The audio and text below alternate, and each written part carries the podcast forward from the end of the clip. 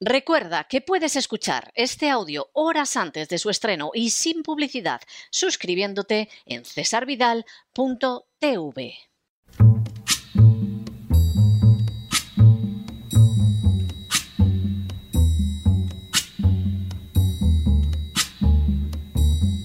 La voz con César Vidal, desde el exilio. When the night has come and the land is dark and the moon is the only light we'll see. No, I won't be afraid. Oh, I won't be afraid just as long as you stand, stand by me. Muy buenos días, muy buenas tardes, muy buenas noches y muy bienvenidos a esta nueva singladura de La Voz. Soy César Vidal, hoy es el miércoles 18 de noviembre de 2020 y me dirijo a los hispanoparlantes de ambos hemisferios, a los situados a uno y otro lado del Atlántico y como siempre lo hago desde el exilio. Corría el, año 1937 y más concretamente el día 30 de julio, cuando Georgi Dimitrov, a la sazón factotum de la Internacional Comunista, escribió una carta de especial relevancia al dirigente soviético Barashilov. En la citada misiva, Dimitrov informaba de las actividades que llevaban a cabo los agentes de Stalin en la España controlada por el Frente Popular. En uno de los párrafos, Dimitrov realizaba una afirmación de enorme relevancia. Cuando los fascistas se acercaban a Madrid, Carrillo, que entonces era gobernador, dio la orden de fusilar a los detenidos. No señalaba esto Dimitrov para condenar las acciones de Carrillo, sino por el contrario, alabándolo por su diligencia a la hora de llevar a cabo la represión. Esa misma información aparecería en el informe que en la primavera de 1939 otro agente soviético, Stoyan Miniev Stepanov, entregó a Stalin. La afirmación de Stepanov era tajante. Carrillo era el responsable de la represión de los fascistas en otoño de 1936. Ambos agentes de Stalin se referían a cómo durante noviembre de 1936, cuando las tropas de Franco se acercaban a Madrid, millares de personas habían sido sacadas de las cárceles y enviadas a las cercanías de Torrejón y de Paracuellos del Jarama, donde fueron fusiladas en masa y enterradas en gigantescas fosas comunes. Aunque algún extranjero afincado en España ha llegado a afirmar que comprendía los fusilamientos y que estos recayeron sobre gente peligrosa, la realidad no pudo ser más distinta. Las víctimas fueron personas de cualquier edad, condición y sexo. Más de un centenar eran menores de 14 años cuyo único delito era estudiar en un colegio católico o ser hijos de militares. A estos niños fusilados se sumaron miembros de las clases medias, intelectuales, artistas, escritores, sacerdotes, monjas, políticos republicanos y personas que estaban horrorizadas por las acciones del Frente Popular. Cuando terminaron aquellas sacas, el número de asesinados alcanzaba una cifra mínima de 5.000 personas. En las últimas horas hemos tenido nuevas noticias sobre la manera en que el gobierno socialcomunista de Pedro Sánchez miente de forma sistemática y repulsiva al pueblo español. Sin ánimo de ser exhaustivos, los hechos son los siguientes. Primero, durante el mes de noviembre de 1936, una cifra cercana a las 5.000 personas fue fusilada en Paracuellos del Jarama, siguiendo las órdenes de Santiago Carrillo, que al cabo de los años se convertiría en secretario general del Partido Comunista de España. Segundo, la cifra de asesinados fue más del doble de los que murieron durante la dictadura de Pinochet y más del doble también de los ejecutados durante la posguerra por el general Franco en la provincia de Madrid. A decir verdad, Nunca antes ni nunca después se produjo una matanza represiva de características similares en la historia de España. Tercero, estos crímenes contra la humanidad no fueron obra de incontrolados, sino de personajes e instituciones que pertenecían al gobierno del Frente Popular. Cuarto, así, la orden para las primeras sacas de personas destinadas al fusilamiento la obtuvo la diputada socialista Margarita Nelken de Manuel Muñoz, director general de Seguridad del Gobierno republicano, masón y miembro de Izquierda Republicana. Quinto, con todo, tanto las fuentes soviéticas como el cónsul noruego en Madrid, Félix Schleyer, o el PNVista Jesús de Galíndez apuntaron como principal responsable de los asesinatos en masa al comunista Santiago Carrillo. Sexto, cuando llegó la época de la transición, nadie quiso recordar las terribles matanzas de Paracuellos. Es cierto que se publicó en la prensa el testimonio de algún miliciano que afirmaba haber acompañado a Carrillo en la perpetración de torturas y asesinatos, pero en general se optó por permitir que entrara en la política nacional por la puerta grande. Habían pasado muchos años, había familiares de fusilados y encarcelados de los dos bandos en millones de hogares y sobre todo existía un deseo generalizado de reconciliación nacional. Séptimo, la reconciliación nacional llegó a ser tan evidente que, por ejemplo, todos aceptaron como rey a un príncipe propuesto por Franco, que nadie pidió cuentas por la sangre derramada y que personaje tan poco sospechoso como el secretario general del Partido Socialista, Felipe González, se manifestó en contra de quitar las estatuas de Franco de los lugares públicos. Partiendo de ese espíritu, la transición fue un éxito y no solo consiguió unir a todos los españoles en un proyecto común, sino que además proporcionó un cuarto de siglo de paz y democracia tan solo ensombrecido por el terrorismo catalán y vasco. Octavo, con Rodríguez Zapatero, esa visión de la transición cambió radicalmente y se intentó imponer una versión falsa de la Segunda República y la Guerra Civil que pretendía que el totalitarismo del Frente Popular había sido una democracia y que negaba los crímenes perpetrados en ese bando. Noveno, en paralelo, Rodríguez Zapatero impulsó el establecimiento de multitud de entidades que con la excusa de la memoria histórica alimentaron a sus miembros a costa del presupuesto público, nutrido con el dinero que los sicarios de la agencia tributaria expolian a los contribuyentes. Décimo, en esa época, quien ahora se dirige a ustedes, publicó un libro sobre las matanzas de Paracuellos, donde por primera vez se incluía la documentación soviética sobre el tema. Un décimo. El gobierno de Mariano Rajoy no revirtió las falsedades esparcidas por el socialista Rodríguez Zapatero, sino que mantuvo, como en tantas otras cuestiones, en pie su mecanismo de mentira y enfrentamiento social. Duodécimo. La llegada del actual gobierno socialcomunista al poder ha implicado un recrudecimiento de la manipulación gigantesca que significa la ley de memoria histórica, que ahora se va a convertir en ley de memoria democrática. Décimo tercero.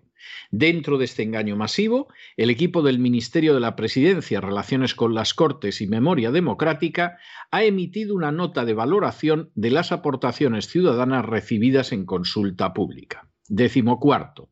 En dicho escrito únicamente se recogen las ideas que van en línea con los postulados ideológicos socialcomunistas. Así, se han desechado las propuestas relacionadas con reconocer que muchos crímenes cometidos en nombre del comunismo en España deben ser calificados como crímenes de lesa humanidad y en particular las matanzas de Paracuellos del Jarama y las checas del Frente Popular. Décimo quinto. Al frente de esta falsedad monumental se encuentra Diego Blázquez Martín, director general de Memoria Democrática y asesor de los gabinetes de la antigua ministra de Igualdad Viviana Ido y de la antigua alcaldesa de Madrid Manuela Carmena. Décimo sexto. De esta manera, el informe cocinado a beneficio de las tesis del gobierno social comunista rechaza, por ejemplo, las posiciones de la Asociación de Memoria Histórica Raíces, que pedía incluir en el articulado de la ley puntos como la introducción de una legislación que permita a los tribunales de justicia juzgar y condenar a los culpables de los crímenes comunistas en España y compensar a las víctimas del comunismo y a sus familiares o la formulación de un enfoque común respecto de los crímenes comunistas a fin de definir claramente una actitud común frente a sus crímenes en España. También ha rechazado que se apruebe la garantía del principio de igualdad de trato y no discriminación que sufren las víctimas del comunismo en España, la presión para la condena efectiva de los crímenes del pasado comunista en España y la lucha eficaz contra los crímenes comunistas en curso, como por ejemplo en Venezuela, Cuba y Nicaragua. De manera semejante, se rechaza el reconocimiento del comunismo como parte integrante y horrible de la historia común de España y de Europa y la creación en España de un comité compuesto de expertos independientes nacionales e internacionales con la tarea de recoger información sobre violaciones de los derechos humanos cometidas por los comunistas en España durante el periodo 1936 a 1939 con el fin de colaborar estrechamente con el Consejo de Comité de Expertos de Europa. Décimo séptimo. Igualmente, la ministra Calvo y el comité que depende de ella ha rechazado la elaboración de un claro marco jurídico nacional con respecto a un acceso libre e irrestricto a los archivos que contienen la información sobre los crímenes del comunismo en España, y, entre otros puntos, la fundación de un Instituto Español de la Memoria y la Conciencia sobre los crímenes del comunismo en España, para la investigación de los estudios de los crímenes del comunismo en España y la organización de un Museo Memorial del Comunismo en España con el objetivo de recordar a las víctimas y de dar a conocer su sufrimiento. Décimo octavo. Por el contrario, el informe elaborado en favor del Ministerio que dirige la más que inculta ministra Carmen Calvo aboga por la búsqueda de desaparecidos, la retirada de vestigios y símbolos franquistas el acceso a los fondos de los archivos públicos y privados, los medios para la identificación de desaparecidos, el tratamiento de distintos lugares de memoria, medidas de reconocimiento y homenaje a todas las víctimas, medidas en materia de educación, la nulidad de las sentencias dictadas por razones políticas durante la guerra civil y el franquismo, la restauración de la incautación de bienes durante el franquismo o sobre el futuro o proyectos de resignificación del Valle de los caídos. En otras palabras, la Comisión sostiene que hay que hacer todo lo que lleva haciendo desde hace años la izquierda y los nacionalistas catalanes y vascos. Décimo noveno. Como remate de esta manifestación de sectarismo, el, informe se manifiesta a favor de la resignificación del Valle de los Caídos, el Pazo de Meirás, la retirada de condecoraciones policiales, la ilegalización de fundaciones o asociaciones, la condena de los totalitarismos europeos, la derogación de la ley de amnistía o la eliminación de formas de reconocimiento social derivadas de la guerra civil o la dictadura. Y vigésimo, finalmente se mantiene un silencio absoluto y vergonzoso sobre crímenes contra la humanidad como los perpetrados en Paracuellos del Jarama o las Checas, dependientes de la izquierda y de los nacionalistas catalanes y vascos. La Guerra Civil Española constituye uno de los episodios más vergonzosos de toda la historia nacional. Por más que ambos bandos hayan intentado mitificarla, demonizando al adversario y contando solo una parte de lo sucedido, la realidad es que implicó un colosal fracaso colectivo en el que quedó de manifiesto que los españoles eran incapaces de vivir juntos respetándose y escuchándose y en el que finalmente las diferencias acabaron siendo dirimidas en el campo de batalla. Que hubo muestras de heroísmo en ambos bandos resulta innegable pero que tal valentía no compensa el desastre nacional resulta también imposible de negar. Del carácter de esa guerra en la que se cruzaron revolución y contrarrevolución, da cuenta suficiente el hecho de que los asesinados en la retaguardia fueron muchos más que los que murieron combatiendo en el frente. En otras palabras, la represión en ambos bandos costó más vidas a España que las batallas de la guerra. Fue un gran logro de la transición el intentar dejar atrás un episodio tan doloroso y criminal, intentando cerrar heridas y no pidiendo cuentas a nadie de lo que había sucedido, y que además se había considerado prescrito como crímenes en el año 1969 durante el mismo régimen de Franco. Durante años, de hecho, pareció que esa visión prevalecería y resultaría irreversible. Fue el miedo del Partido Socialista a verse desplazado del poder lo que llevó a Felipe González a desenterrar el espectro de la guerra civil que hasta entonces había juzgado con equilibrio Y fue contribución nefasta de Rodríguez Zapatero, otra más de las muchísimas que siguen caracterizando su vil carrera política, la de articular una versión oficial de la guerra que santificaba un bando y satanizaba al otro. De esa manera, las heridas cerradas ya en los años 60 se reabrieron de manera falaz a inicios de este siglo. Esa visión ha sido aún más encrespada con el gobierno social comunista y prueba de su inmensa falsedad y de su profunda inmoralidad es que ha dejado fuera del recuerdo los horribles crímenes contra la humanidad, no solo perpetrados por los comunistas, sino también por los socialistas, por los anarquistas, por los nacionalistas catalanes y por los nacionalistas vascos, al no querer incluir en el listado de los horrores las espantosas matanzas de Paracuellos del Jarama y los horrores indecibles de las checas. Todo vale para un gobierno que ha decidido seguir mintiendo sistemáticamente. Todo vale para un gobierno que ha decidido firmar una orden ministerial dependiente también de la ministra Calva para perseguir a los disidentes valiéndose de los servicios de inteligencia y de la policía. Todo vale para un gobierno que ha decidido ahondar en los odios de hace 80 años. Todo vale para un gobierno que ha decidido dividir a la sociedad española para perpetuarse en el poder y todo vale para un gobierno que ha decidido seguir empujando a la nación hacia una dictadura que se ejercería sobre una España convertida en mero protectorado de la agenda globalista. Cada día hay más indicios que obligan a pensar que los crímenes contra la humanidad no van a quedar atrás en la historia de España, sino que pueden lamentablemente llegar a formar parte de su futuro. Responsables de que así sea serán socialistas como Rodríguez Zapatero, Pedro Sánchez o Carmen Calva, comunistas como Pablo Iglesias y un amplio elenco de nacionalistas catalanes y vascos. A todos ellos, la nación debe demandarles obligatoriamente las maldades desalmadas que llevan años perpetrando, y debe hacerlo si no desea que en algún momento se repitan crímenes horrendos como los que tuvieron como escenario la vieja piel de toro desde 1936 a 1939.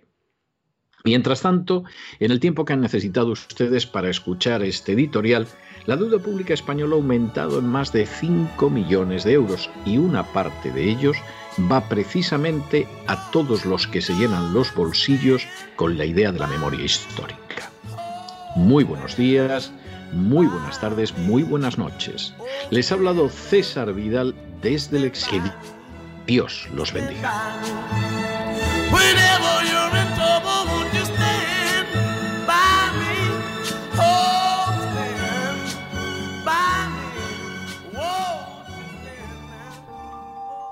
Esta sección está patrocinada por crowdfunding con el siguiente mensaje. Nuestro Señor Jesucristo, el único Dios verdadero, es misericordioso y nuestro Salvador.